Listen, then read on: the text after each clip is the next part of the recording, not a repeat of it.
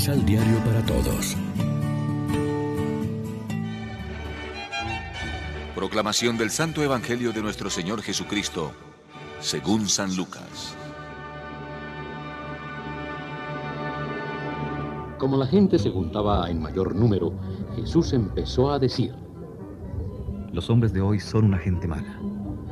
Piden una señal, pero no tendrán señal. Solamente se les dará la señal de Jonás. Porque así como Jonás fue una señal para los habitantes de Nínive, así lo será el Hijo del Hombre para esta generación. En el día del juicio la reina del sur se pondrá en pie para acusar a toda esa gente porque vino de los confines de la tierra para escuchar la sabiduría de Salomón, y aquí hay alguien mucho mejor que Salomón. En el día del juicio los habitantes de Nínive se pondrán en pie para acusar a toda esa gente, porque cambiaron su conducta con la predicación de Jonás.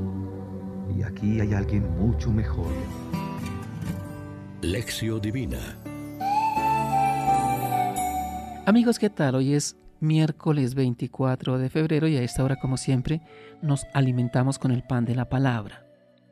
La reina de Sabá vino desde muy lejos, atraída por la fama de sabio del rey Salomón. Los habitantes de Nínive hicieron caso a la voz del profeta Jonás y se convirtieron. Jesús se queja de sus contemporáneos porque no han sabido reconocer en él al enviado de Dios se cumple lo que dice San Juan en su Evangelio. Vino a los suyos y los suyos no lo reconocieron. Los habitantes de Nínive y la reina de Sabá tendrán razón en echar en cara a los judíos su poca fe. Ellos, con muchas menos ocasiones, aprovecharon la llamada de Dios. Hoy hace una semana que iniciamos la cuaresma con el rito de la imposición de la ceniza. ¿Hemos entrado en serio en este camino de preparación a la Pascua? ¿Está cambiando algo en nuestras vidas? Conversión significa cambio de mentalidad, metanoia. ¿Estamos realizando en esta cuaresma aquellos cambios que más necesitamos cada uno de nosotros? La palabra de Dios nos está señalando caminos concretos, un poco más de control de, de nosotros mismos, el ayuno, mayor apertura a Dios, oración, y al prójimo, caridad.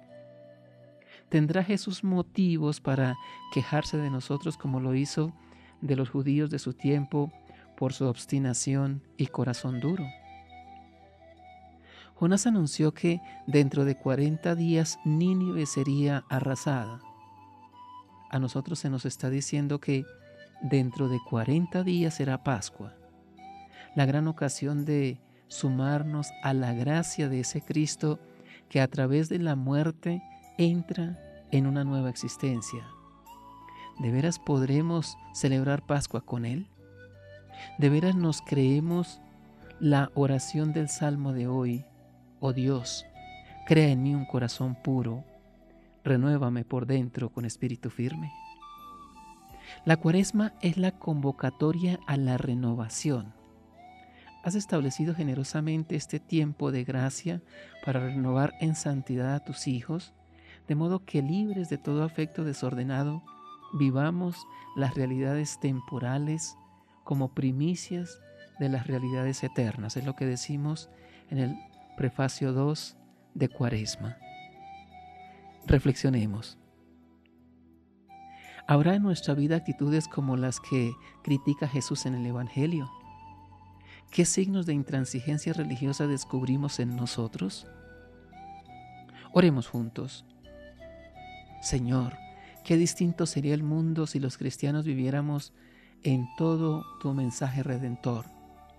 Ayúdanos a escuchar a tu Hijo y a poner en práctica su palabra de vida. Amén. María, Reina de los Apóstoles, ruega por nosotros.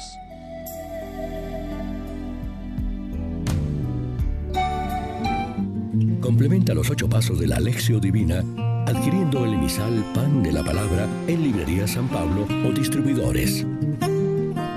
Más información www.sanpablo.co